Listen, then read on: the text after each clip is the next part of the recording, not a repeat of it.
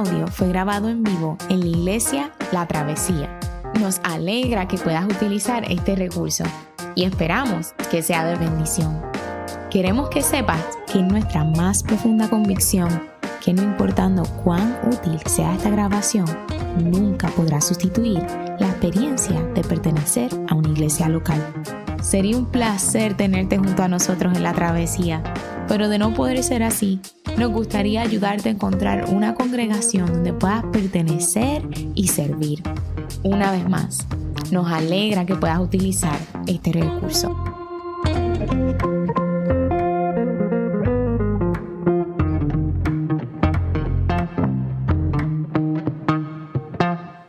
Muy buenos días. Les invito a ponerse de pie para dar lectura a la palabra de Dios. El pasaje de esta mañana se encuentra en el libro de los Hechos, capítulo 1, versículos 1 al 11. Así dice la palabra del Señor. Estimado Teófilo, en mi primer libro me refería a todo lo que Jesús comenzó a hacer y enseñar hasta el día en que fue llevado al cielo, luego de darles instrucciones por medio del Espíritu Santo a los apóstoles que había escogido Después de padecer la muerte, se les presentó dándoles muchas pruebas convincentes de que estaba vivo. Durante 40 días se les apareció y les habló acerca del reino de Dios. Una vez, mientras comía con ellos, les ordenó, no se alejen de Jerusalén, sino esperen la promesa del Padre, de la cual les he hablado. Juan bautizó con agua, pero dentro de pocos días ustedes serán bautizados con el Espíritu Santo. Entonces los que estaban reunidos con él le preguntaron, Señor, ¿es ahora cuando vas a restablecer el reino a Israel? No les toca a ustedes conocer la hora ni el momento determinados por la autoridad misma del Padre, les contestó Jesús. Pero cuando venga el Espíritu Santo sobre ustedes, recibirán poder y serán mis testigos, tanto en Jerusalén como en toda Judea y Samaria, y hasta los confines de la tierra. Habiendo dicho esto, mientras ellos lo miraban, fue llevado a las alturas hasta que una nube lo ocultó de su vista.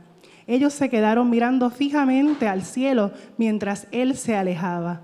De repente se les acercaron dos hombres vestidos de blanco que les dijeron, Galileos, ¿qué hacen aquí mirando al cielo? Este mismo Jesús que ha sido llevado de entre ustedes al cielo, vendrá otra vez de la misma manera que lo han visto irse.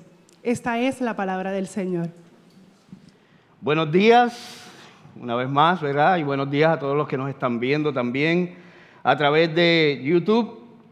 Para los que no me conocen, mi nombre es Gerson Santos y por la gracia del Señor soy director de enlace a la comunidad, tanto de esta iglesia como de nuestra iglesia hermana Trinity Church. La semana pasada comenzamos una serie de sermones sobre los hechos de los apóstoles titulado Hasta los confines de la tierra. Y nuestro pastor Yamil estuvo dando una introducción sobre quién es Lucas, quién fuera el escritor ¿verdad? del Evangelio de, de Lucas y de los Hechos. Y también nos habló a grandes rasgos de qué se trata el libro de los Hechos del que vamos a estar hablando por los próximos meses. Vamos a estar en esta serie de sermones hasta los confines de la tierra. Tanto el Evangelio de Lucas como el libro de Hechos se dirigen a la misma persona, a Teófilo. Nadie sabe exactamente quién fue Teófilo, pero sí sabemos que el propósito de Lucas de escribir estos dos libros complementarios, el de Lucas y el de Hechos, era para que Teófilo supiera con certeza sobre la persona y obra de Jesucristo. Quizás Teófilo ya había recibido los fundamentos de la doctrina cristiana, pero aún no había sido totalmente afianzada en ella. El libro de los Hechos es el puente que une los evangelios con el resto del Nuevo Testamento. Si Lucas no hubiese escrito el libro de los hechos, sería sumamente difícil entender el contexto de casi todo el resto de las epístolas que encontramos en el Nuevo Testamento. Y aunque este libro lleva por nombre los hechos de los apóstoles. Un nombre más apropiado podría ser los hechos de Jesús o los hechos del Espíritu Santo, porque Dios es en realidad el protagonista de este libro de los hechos.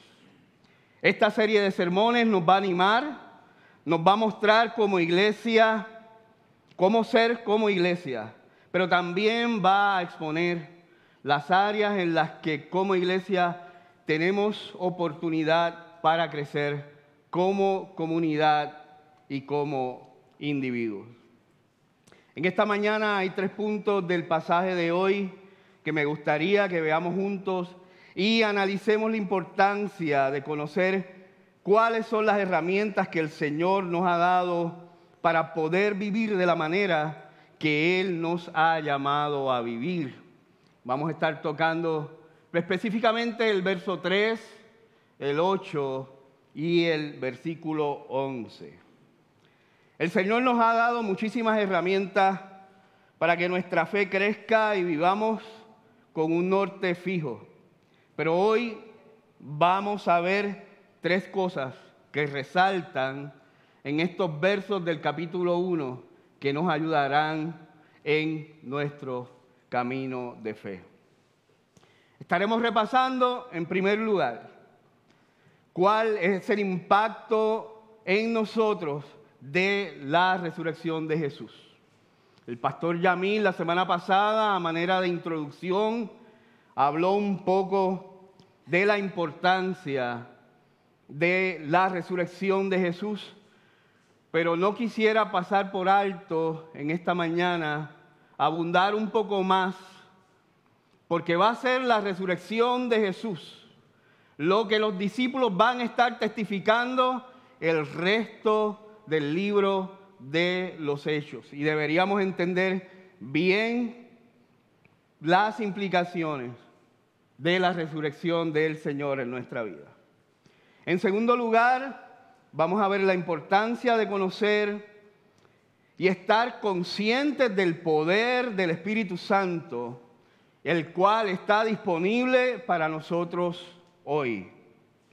Y en tercer lugar, estaremos viendo cómo vive, cómo vive en expectativa del regreso de Cristo o cómo vivir en una expectativa del regreso de Cristo nos da un sentido de urgencia, no solo para vivir el Evangelio, sino también para predicarlo y por consiguiente, cómo entonces vamos a relacionarnos con el mundo y todos los demás a nuestro alrededor. Me gustaría, después de esta introducción, comenzar este sermón dando una mirada rápida a la actitud de los apóstoles antes de la resurrección y el día de Pentecostés. Si bien recordamos, antes de Pentecostés, los apóstoles eran unos hombres llenos de miedo y también eran unos hombres tímidos. En ocasiones también eran torpes para entender las palabras y las enseñanzas de Jesús. Tenemos a Pedro que después de hacer o hacerse el bravucón y agredir a un soldado romano, se llena de temor luego del arresto de Jesús. Jesús le dice que lo negaría en tres ocasiones y Pedro se cae de espaldas diciendo que no lo iba a negar. Pero todos sabemos el final de la historia. Terminó negándole tres veces antes de que el gallo cantara. También tenemos a un Tomás que su incredulidad fue tan marcada que se hizo famosa en la cultura popular.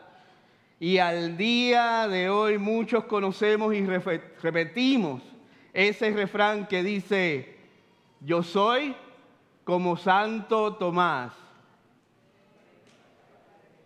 Todos conocemos muy bien este refrán. Y Tomás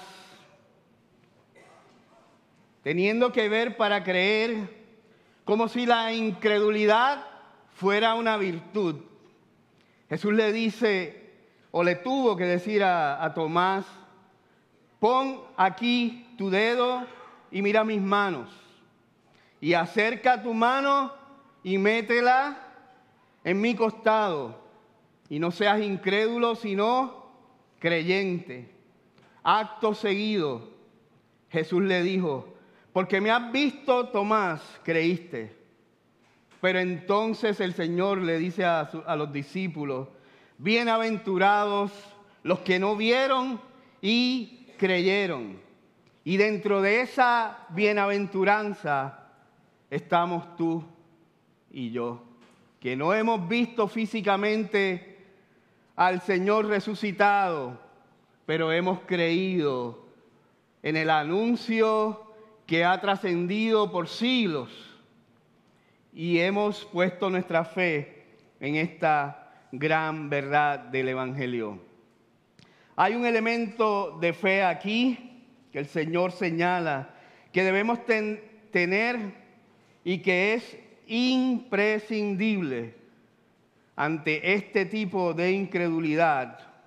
Es que Lucas se ve motivado a recopilar información sobre la resurrección de Cristo.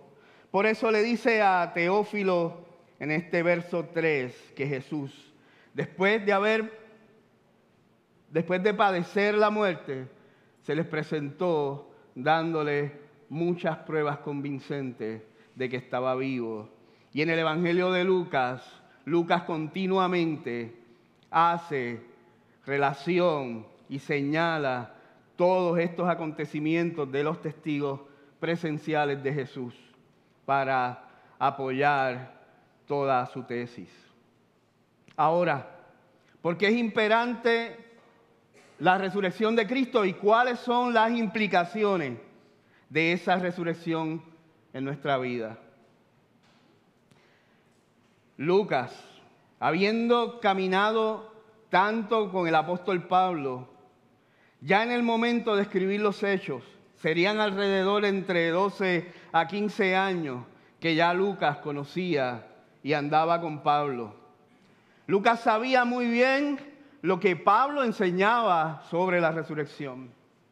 En Primera de Corintios 15, 14, Pablo dice, y si Cristo no resucitó, vana entonces es nuestra predicación, vana también vuestra fe.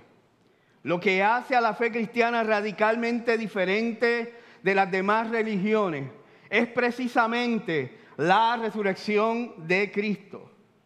La justificación, la expiación de nuestros pecados, la vida y el sacrificio sustitutivo, que no es otra cosa que lo que repetimos constantemente en nuestros servicios. Que Cristo murió la muerte que nos correspondía morir por el castigo de nuestros pecados y vivió la vida que debimos haber vivido y no la vivimos para que los que ponemos nuestra fe en Él podamos disfrutar de la magnífica noticia del Evangelio cristiano. Que el bendito Salvador Jesucristo tomó el lugar del malvado, fue, fue castigado por los pecados de nosotros, los impíos. Así Cristo aplacó la ira de Dios que iba destinada hacia sus enemigos, que éramos nosotros. Ocurrió lo que en el lenguaje protestante es una doble imputación. Por un lado, los pecados de muchos fueron imputados al precioso Hijo de Dios Jesucristo. Esas iniquidades fueron contadas como si fueran del mismo Cristo. El pecado del pueblo de Dios fue puesto en la cuenta de Cristo y por lo tanto la impecable justicia del infalible Cristo es imputada libremente a todos los que invocan su nombre. Esto quiere decir que por el mérito de Jesús es contado como si fuera nuestro, nuestro mérito. Y por muy difícil que sea creerlo, la obediencia y la santidad de Cristo son nuestras. Y así nos ve nuestro Padre. Por lo tanto, Dios nos mira a los que hemos puesto nuestra fe en Él a través de este lente de Cristo. Ya no estamos bajo condenación ni maldición delante del trono de Dios. Somos perdonados de todo pecado y recipientes de una justicia, la cual nos garantiza vida eterna y gozo perpetuo. Y todas estas cosas, amado hermano y amada hermana, todas estas cosas que acabo de mencionar son fruto y fueron conquistadas gracias a la resurrección de nuestro Señor. Por eso Lucas estaba empeñado en que Teófilo sintiera total seguridad de que la historia del Evangelio que él había escuchado era totalmente cierta y había una cantidad abrumadora de testigos oculares que aún vivían en medio de ellos y no había espacio para pensar que este maravilloso mensaje del Evangelio no fuera cierto. Lucas documenta varias apariciones de Cristo y del Cristo resucitado. Jesús se le apareció a los dos discípulos en el camino de Maús, según documenta Lucas, y a Pedro también en Lucas 24, y a los discípulos. Jesús comió un pedazo de pescado asado delante también de sus discípulos. También hay otras apariciones del resucitado que relatan otros evangelistas como Mateo, Juan y aún Pablo en Primera de Corintios 15 relata este tipo de aparición de nuestro Señor resucitado. Era sumamente importante que los apóstoles fueran testigos de la resurrección para que ellos pudiesen testificar a los demás acerca de la resurrección.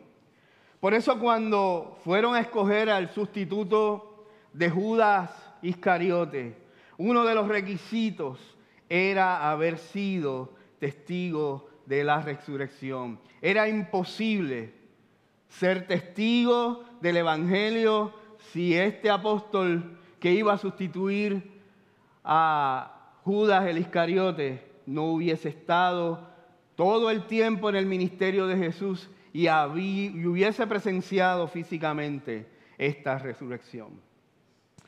Hay un escolar del Nuevo Testamento, Simon J. Kistmaker, quien fue profesor del Nuevo Testamento en el Seminario Teológico Reformado y quien compiló una lista de 10 apariciones de resurrección. Las mujeres en la tumba, en Mateo, María Magdalena, en Marcos, los dos hombres de Maús, también en Marcos y en Lucas, Pedro en Jerusalén, diez discípulos, en Lucas también lo relata, once discípulos adicionales en Juan 20 y en Primera de Corintios 15, siete discípulos pescando en Galilea en Juan 21, once discípulos en Galilea en Mateo 28, las 500 personas que en Primera de Corintios 15 hablan que fueron testigos de la resurrección de Cristo. Y también Santiago, el hermano del Señor, como relata Pablo en Primera de Corintios. En adición a estos cinco escritores bíblicos que testifican que al menos esta suma de estas personas que vieron la resurrección físicamente fueron 550 personas alrededor de ese número que vieron al Cristo resucitado. Y hay al menos dos escritores no cristianos que lo mencionan como una persona histórica y estos historiadores son Josefo y Tácito y muchos de nosotros hemos escuchado eh, talleres de, de apologética hablando sobre estos historiadores del tiempo de la iglesia primitiva. Hermanos, nuestra fe está anclada en un conjunto de documentos que son extraordinarios. La Biblia es una colección de 66 libros escritos por 40 autores de diferentes trasfondos a través de un periodo de mil a mil quinientos años. Cómo estos 40 autores a través de cientos de años pudieron escribir una historia tan completa y coherente de manera magistral y que este libro a su vez se convirtiera en el libro más vendido de la historia. Cinco mil millones de copias vendidas de la Biblia y sigue encabezando la lista de los libros más vendidos cada año.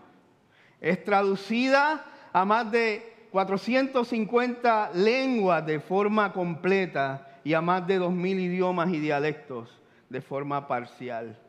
Lo que convierte a la Biblia en el libro o en el conjunto de libros más traducidos de la historia de la humanidad. Hermanos y hermanas, este maravilloso libro contiene nada más y nada menos que sobre 2.500 profecías, de las cuales 2.000 profecías ya se cumplieron sin error alguno. Y más de las 400, más de 400 de estas profecías, más de 400 de estas profecías se cumplieron en Jesucristo. Hay un caso bien interesante que ha puesto a pensar por muchos años a los matemáticos que se dedican al campo de las probabilidades. Y la primera vez que escuché esto, lo escuché en un sermón de nuestro querido pastor Ronnie. Y desde ahí me, me cambió, ¿verdad?, de la forma en que veía eh, eh, la resurrección del Señor en términos de, de lo que este profesor, emérito de ciencia en Westmont College, su nombre es Peter Stoner, hizo un estudio que quizás muchos de ustedes ya han leído o escuchado, como ya yo había escuchado de él anteriormente. Pero siempre es fascinante volver a escuchar sobre este estudio matemático el profesor Stoner, después de examinar ocho diferentes profecías sobre el Mesías, no utilizaron las 400, alrededor de 456 profecías. Algunos dicen que son más, otros menos. Pero sí Stoner hizo el cálculo de probabilidad de un hombre cumpliendo las principales ocho profecías acerca del Mesías. En otras palabras, ¿cuánta probabilidad hay de que un hombre común y corriente cumpliera esas ocho profecías en el periodo de su vida. Las estimaciones fueron elaboradas por 12 clases diferentes de 600 estudiantes universitarios. Después de examinar ocho profecías diferentes, de manera conservadora, estimaron la probabilidad de que un hombre cumpliendo las ocho profecías fuera de uno en el 10 a la decimoséptima potencia. Y para ilustrar cuán grande es el número 10 a la potencia decimoséptima, este número tiene 17 ceros. Me hubiera gustado tener alguna proyección esta mañana, pero no me dio tiempo. Así que imagínense esa cantidad de un número que tiene 17 ceros. Esas eran las probabilidades de que un hombre cumpliera en su vida ocho de las profecías que se cumplieron en Jesús. Así que imagínense, ¿cuánta más sería la probabilidad de que las 400 y pico de profecías se hubiesen cumplido en el Señor? Entonces dio esta ilustración para los que no sabemos mucho de probabilidades matemáticas, como yo, podamos tener una idea de cuán imposible sería estas profecías que se cumplieran en cualquier hijo de vecina. Estamos hablando de las ocho, no de las cuatrocientos y pico. El profesor Stone explicó, imagina que cubre todo el estado de Texas con dólares de plata a un nivel de dos metros de profundidad, dos metros de profundidad. El número total de los dólares de plata necesarios para cubrir todo el estadio, el estadio sería este 10 a la decimoséptima potencia. Ahora, elegir solo uno de esos dólares de plata, marcarlo y sortarlo desde un avión al estado de Texas. Cuando esto se haya hecho con un hombre con los ojos vendados, decirle que puede viajar a donde él desee en el estado de Texas, pero algo que debe hacer es parar y llegar abajo con los dos pies en los dólares de plata y tratar de encontrar un dólar de plata específico que se había marcado. Ahora, la posibilidad de su hallazgo de ese dólar de plata en el estado de Texas sería la posibilidad de que los profetas tuvieron para que ocho de sus profecías se hicieran realidad en un solo hombre. Yo no sé si ustedes han intentado sacar un peluche de una máquina de un juego de videos en una pizzería. Y en mi caso, yo no acuerdo, no me no acuerdo haber atrapado un solo peluche con la dichosa palanca. Así que para mí es inverosímil esta comparación absurda sobre las posibilidades de cumplir estas ocho profecías.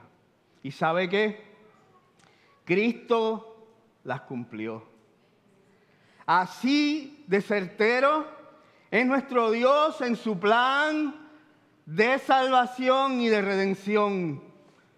Todo lo tiene calculado y nada, hermano, nada, hermana, se le escapa de su control. la segunda epístola del apóstol Pedro, en el capítulo 1, versos 19 al 21, él dice, tenemos también la palabra profética más segura, a la cual hacéis bien en estar atentos como a una antorcha que alumbra en lugar seguro, hasta que el día esclarezca y el lucero de la mañana salga en vuestros corazones.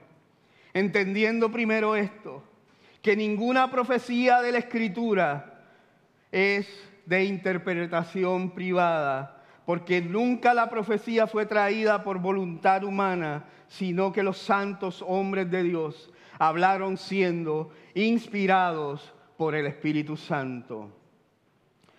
Y yo no sé si ustedes, pero a mí después de recibir toda esta avalancha de información, de probabilidades y cómo las escrituras han sido majestuosamente recopiladas a través de los siglos y apuntan a la confiabilidad y la veracidad de las escrituras, me siento literalmente como cuando leo un artículo del boricuazo,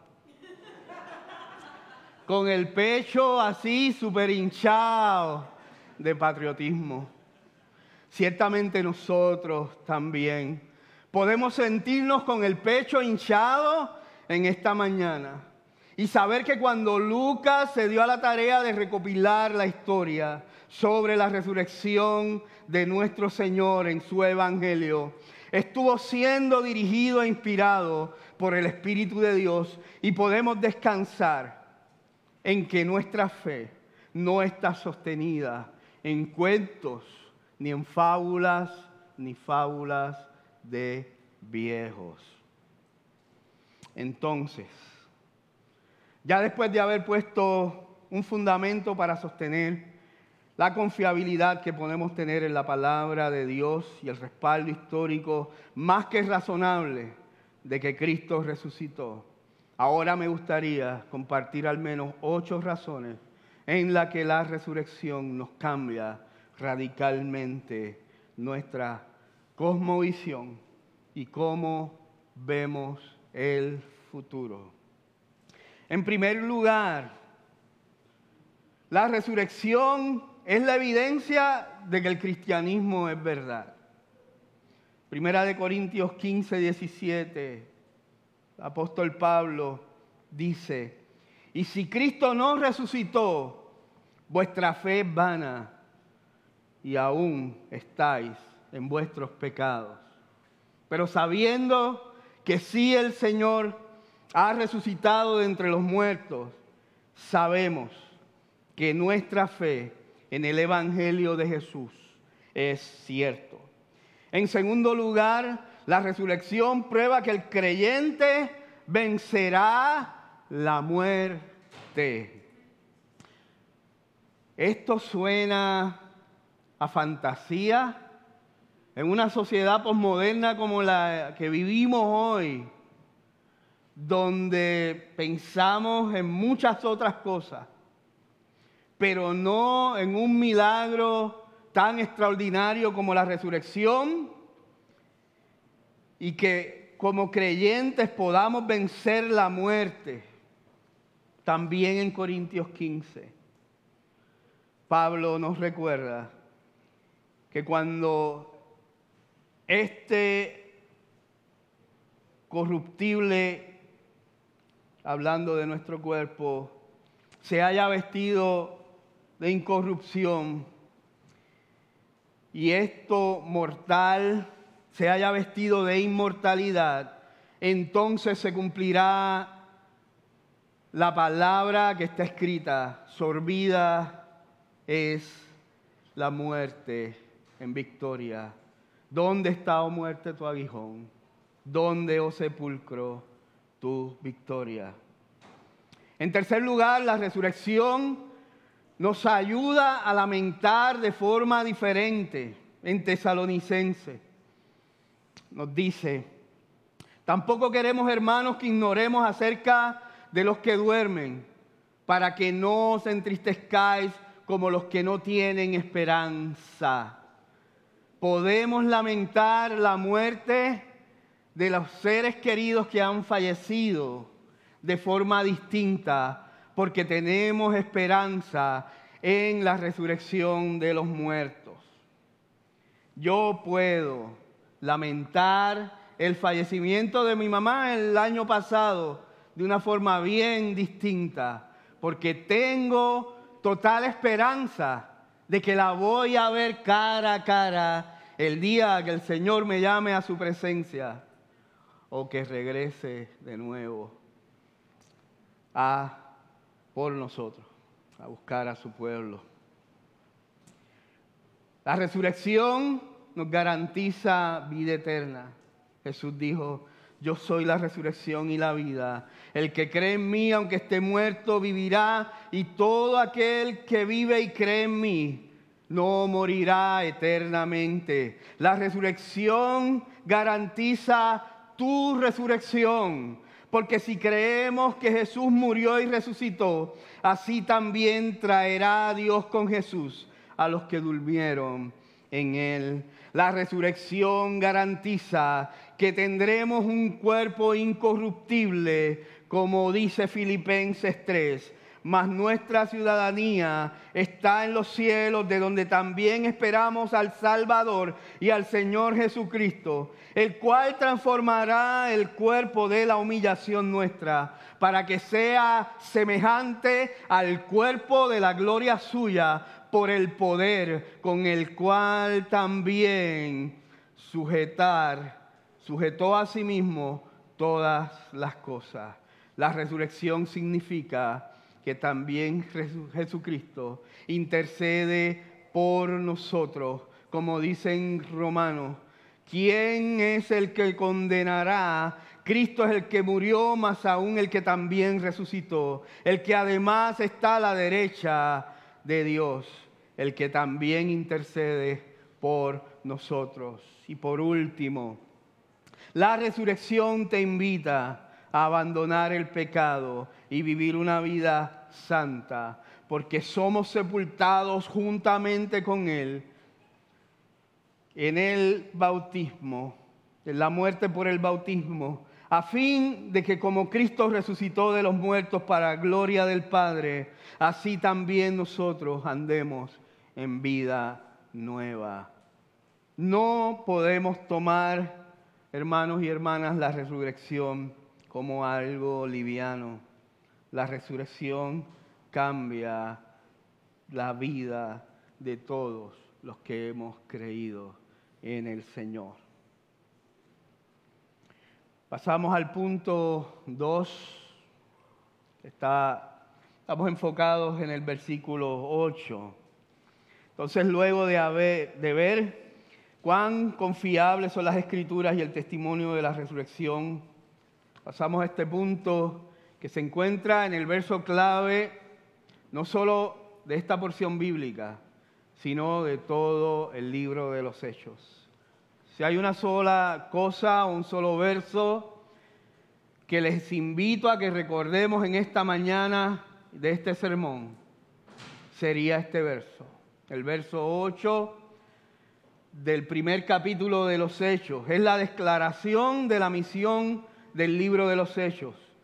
Es el cimiento que debemos poner mientras nos movemos por el libro de los hechos y así no desviarnos del tema principal de este libro durante esta serie de sermones. Y si quieren hasta lo podrían subrayar en sus Biblias.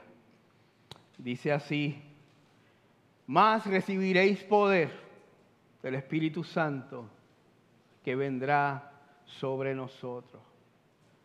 Y sabemos y lo hemos escuchado en múltiples predicaciones que la palabra del griego es dunamin y es la palabra donde procede nuestra palabra para dinamita. Cuando hablamos del poder que el Espíritu Santo nos ha concedido, es un poder extraordinario, es un poder que literalmente debe explotar en nuestras vidas para cambiarnos. Los apóstoles habían preguntado anteriormente, unos versículos antes a este, habían preguntado de la resurrección del poder, de la restauración, perdón, del poder político de Israel. Jesús les dice que recibirán un poder, pero este poder sería muy diferente al que ellos estaban esperando.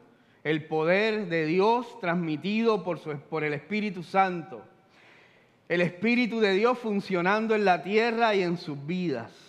El mismo Espíritu Santo que Jesús recibió al ser bautizado.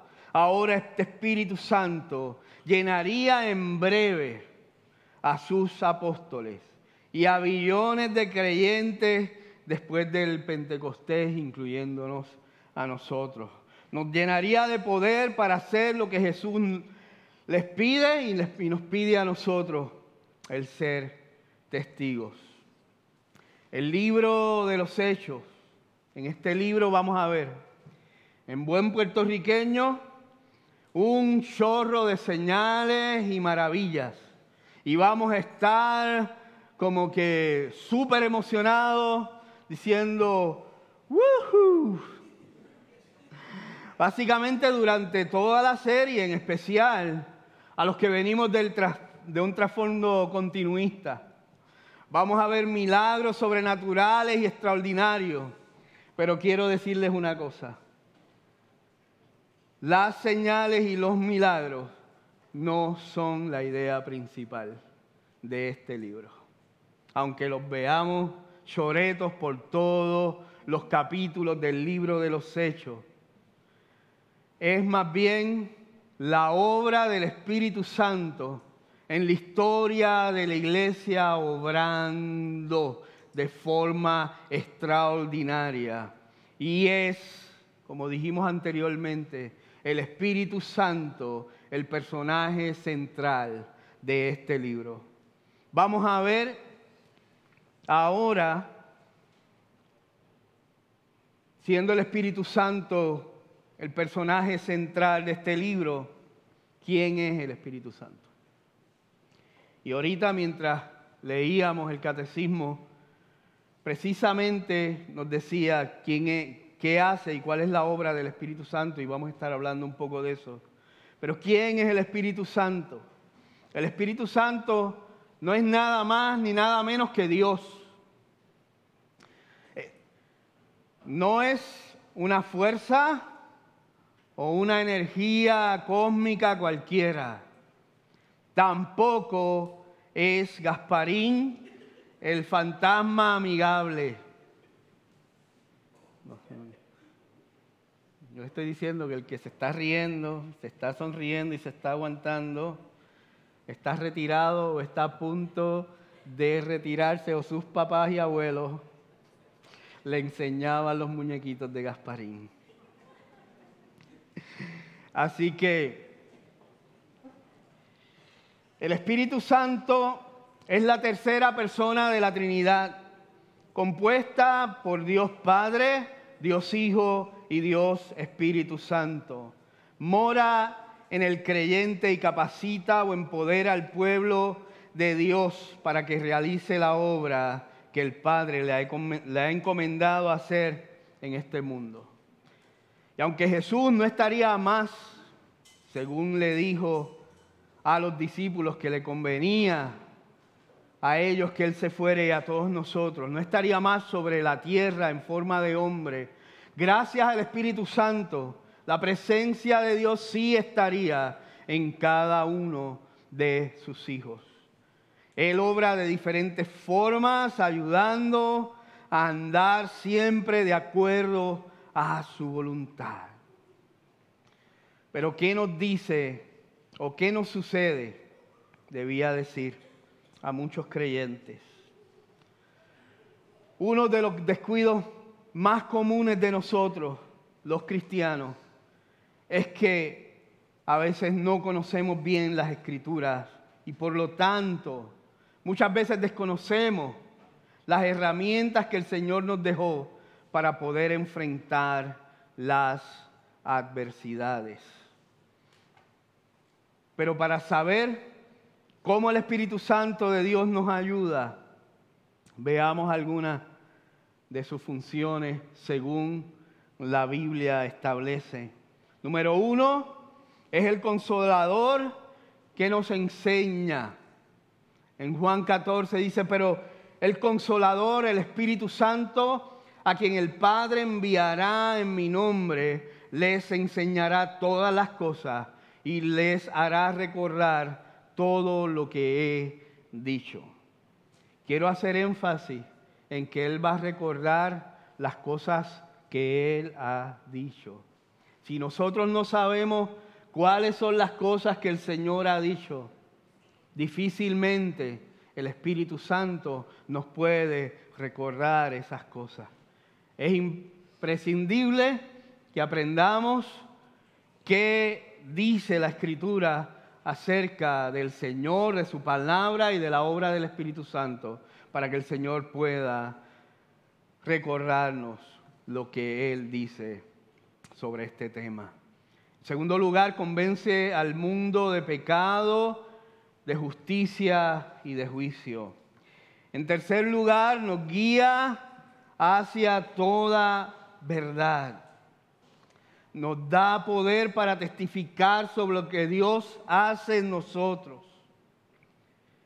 Pero cuando venga el Espíritu Santo sobre ustedes, volvemos a resaltar el verso 8 de este primer capítulo, recibirán poder y me seréis testigos tanto en Jerusalén como en toda Judea y Samaria y hasta los confines de la tierra.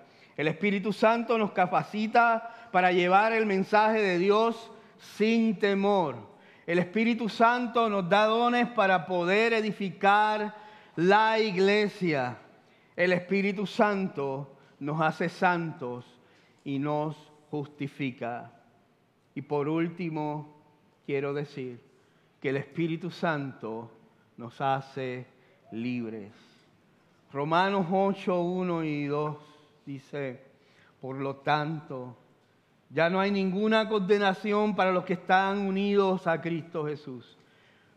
Pues por medio de Él, la ley del Espíritu de vida me ha liberado de la ley del pecado y de la muerte.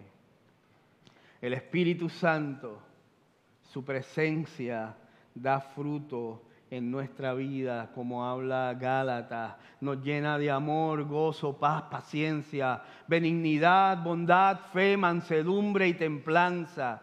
Si queremos parecernos más a nuestro Señor, debemos pedirle al Espíritu Santo que nos inunde con el fruto de Él para nosotros poder tener fruto en abundancia en nuestra vida y vivir esa vida que Él nos ha llamado a vivir.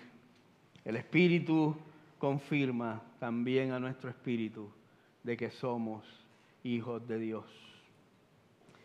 Iglesia, la obra del Espíritu Santo en nuestra vida es fundamental para vivir a la altura del llamado que el Señor ha hecho a nuestras vidas. Una de las cosas más extraordinarias y personalmente que ha impactado mi vida es que no solamente el Espíritu Santo nos da poder para hacer la obra a la que hemos sido llamados, sino que también el Espíritu Santo vive en nosotros. Y este misterio, que está por encima del entendimiento humano, muchas veces no lo tomamos con la seriedad que merece.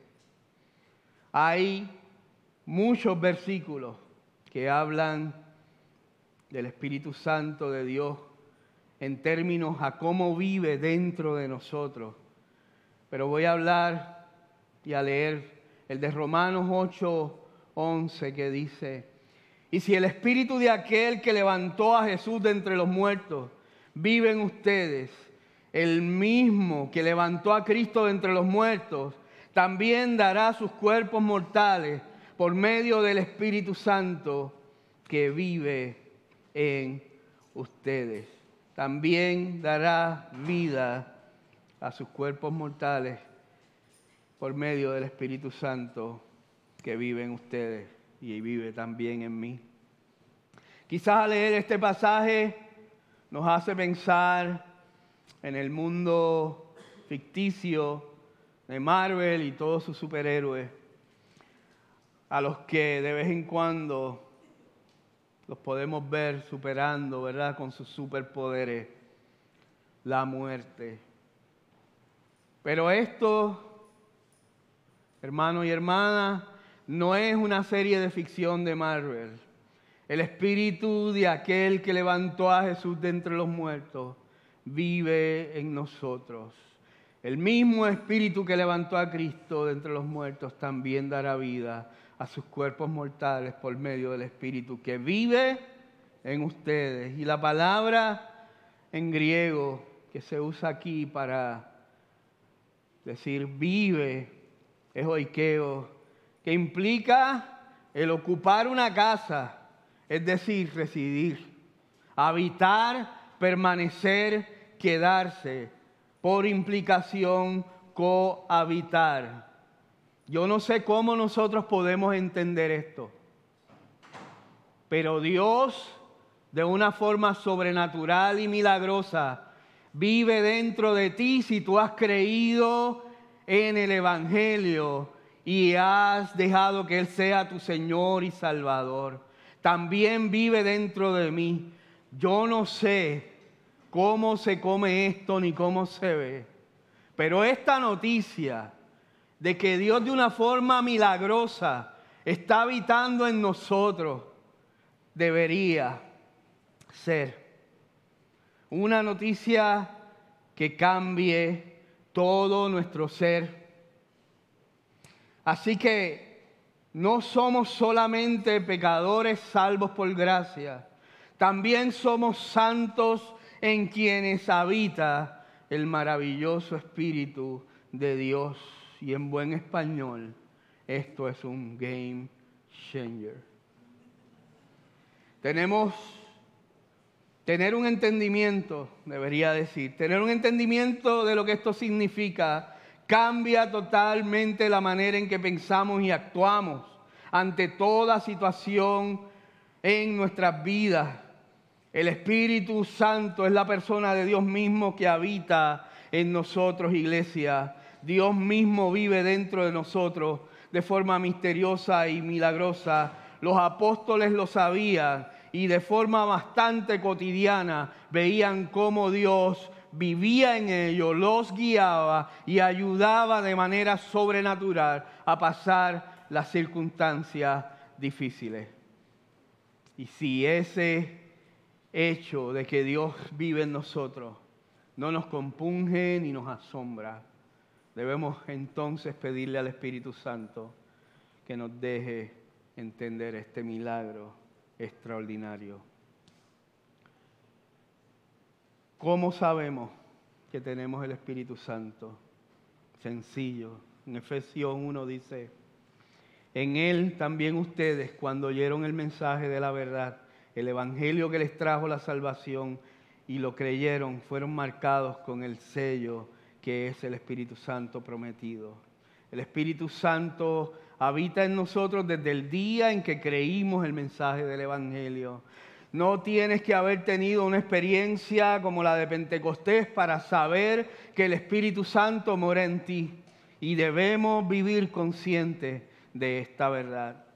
Ahora en nuestras oraciones podemos pedirle a este Espíritu que opere cada una de estas cosas maravillosas que Él hace en nosotros para que podamos ser testigos fieles de nuestro Señor.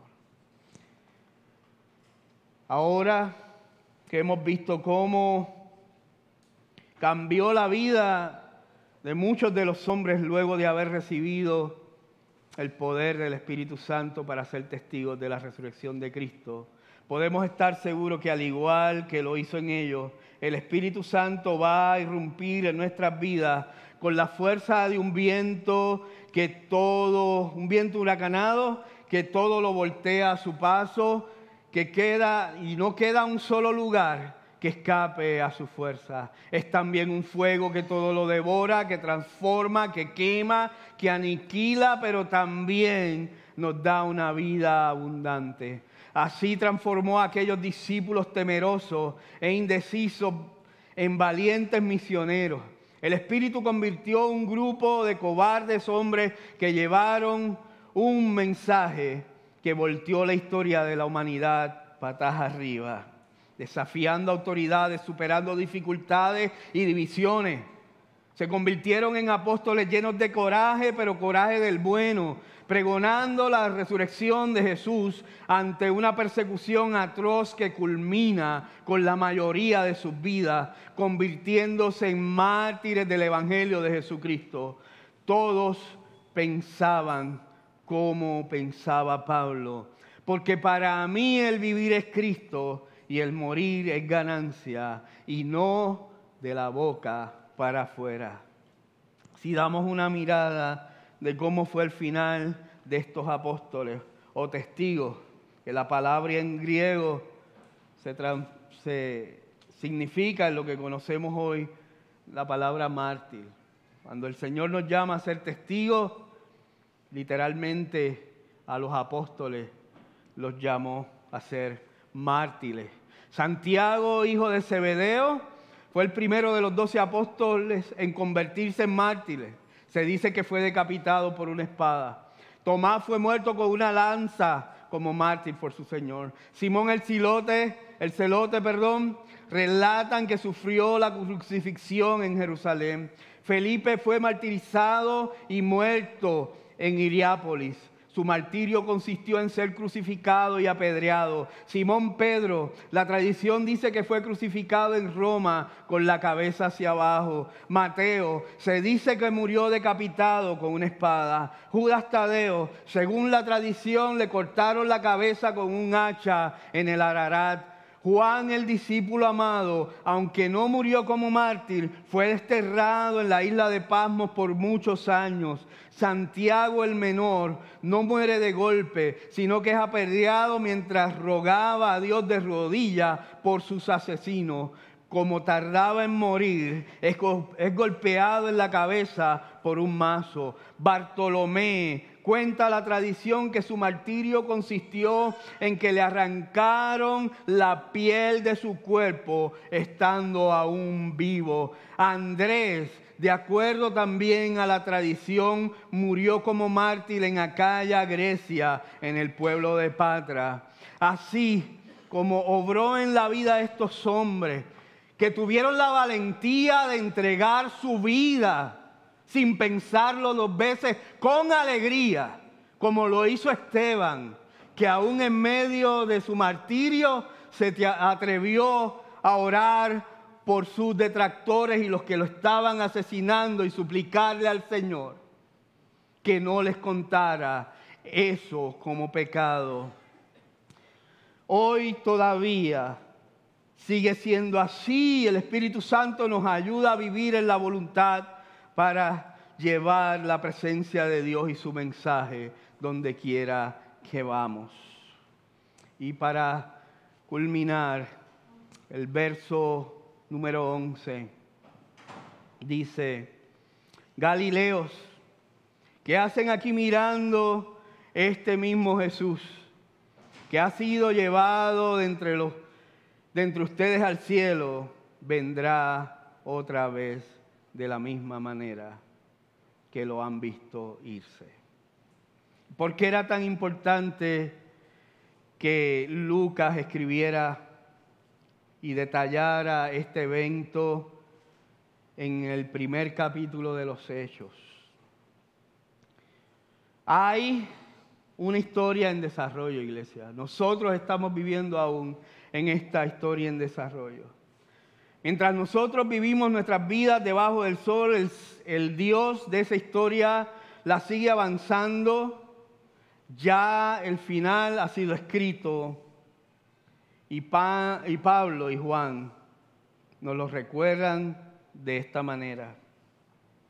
Porque también la creación misma será liberada de la esclavitud de corrupción a la libertad gloriosa de los hijos de Dios porque sabemos que toda la creación gime a una y está con dolores de parto hasta ahora. Y no solo ella, sino que también nosotros mismos, que tenemos las primicias del Espíritu, nosotros también gemimos dentro de nosotros mismos, esperando la adopción, la redención de nuestro cuerpo. Y Juan dice en el Apocalipsis, el espíritu y la novia dicen ven. Y el que escuche, diga ven. El que tenga sed, venga. Y el que quiera, tome gratuitamente del agua de la vida. El que da testimonio de estas cosas dice, sí, vengo pronto. Amén. Ven, Señor Jesús. La iglesia del primer siglo vivía esperando el regreso inminente del Señor. El regreso de Jesús les hacía vivir llenos de esperanza, mientras nosotros muchas veces vemos con miedo un libro como el Apocalipsis. La iglesia del primer siglo veía ese libro como una historia de restauración hermosa. Esperaban ese día glorioso donde el Señor regresaría en un caballo blanco para hacer justicia y finalmente sin vuelta atrás, el bien triunfaría sobre el mar para siempre. Esta historia de los hechos, que comenzó con los primeros discípulos y la iglesia primitiva, ha seguido por dos mil años de manera imparable. Hoy somos más de 2.38 billones de cristianos alrededor del mundo y como decía nuestro pastor Yamil la semana pasada, no hay nada ni nadie que pueda detener el avance de este Evangelio, ni la obra del Espíritu Santo en la tierra, ni el plan de redención de Dios y el cumplimiento de su palabra. Esta mañana, iglesia, podemos decir que el Señor nos dio una misión, la gran comisión, como dice el Evangelio, el Señor ha decidido morar en nosotros y darnos el poder del Espíritu Santo para que seamos testigos de que Él ha resucitado. Y a través de todo el libro de los hechos veremos cómo el Evangelio es proclamado, el Espíritu Santo es derramado y las personas son salvadas. Este es el modelo de la iglesia a través de los siglos. Al comienzo hablamos de que, Cristo, de que en Cristo se cumplieron más de 400 profecías. Iglesia, la profecía que dijeron los ángeles en el verso 11 de este capítulo primero de los Hechos, como todas las otras profecías de Cristo, se cumplirá. Y Cristo regresará. Y esa otra profecía que está por cumplirse, se cumplirá. Gente linda del Señor. La meta de este mensaje hoy es que nuestra fe pueda ser renovada para que, para que creamos con una convicción inquebrantable que el Espíritu Santo vive dentro de nosotros y nos llena de un poder sobrenatural para ser testigos de su resurrección. Aquí en Puerto Nuevo, en San Juan, en toda la isla de Puerto Rico y hasta los confines de la tierra.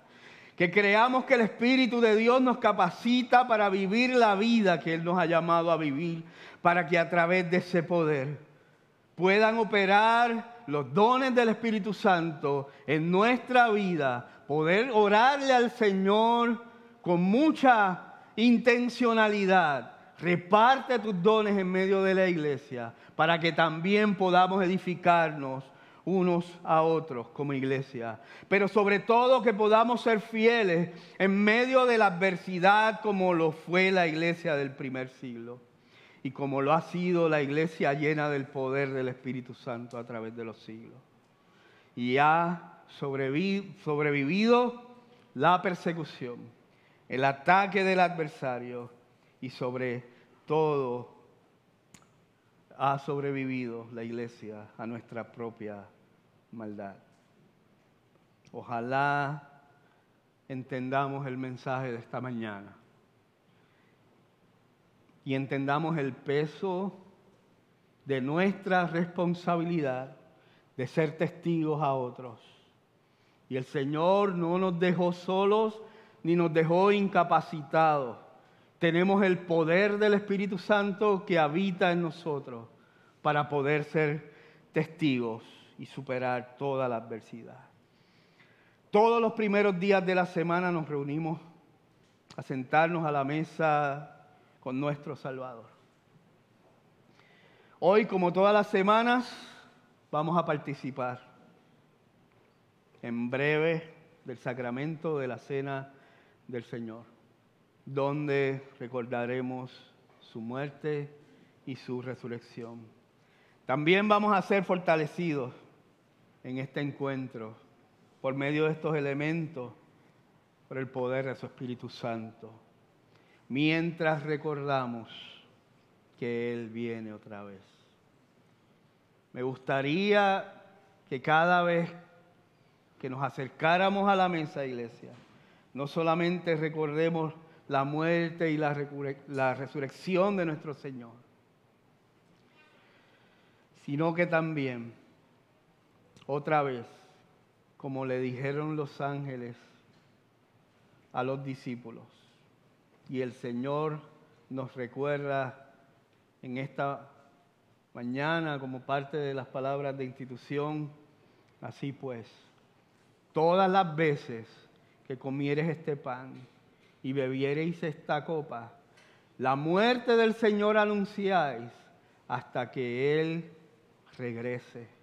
Recordemos que nuestro Señor regresa. La iglesia primitiva miraba el regreso del Señor como un evento que cambiaría todas las cosas.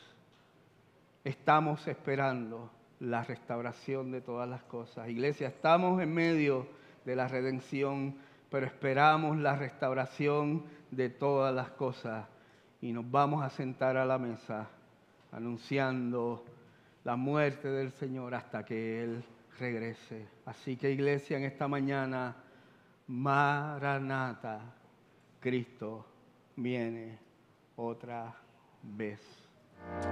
Este audio fue grabado en vivo en la iglesia La Travesía. Nos alegra que puedas utilizar este recurso y esperamos que sea de bendición. Queremos que sepas que es nuestra más profunda convicción que no importando cuán útil sea esta grabación, nunca podrá sustituir la experiencia de pertenecer a una iglesia local. Sería un placer tenerte junto a nosotros en la travesía, pero de no poder ser así, nos gustaría ayudarte a encontrar una congregación donde puedas pertenecer y servir. Una vez más, nos alegra que puedas utilizar este recurso.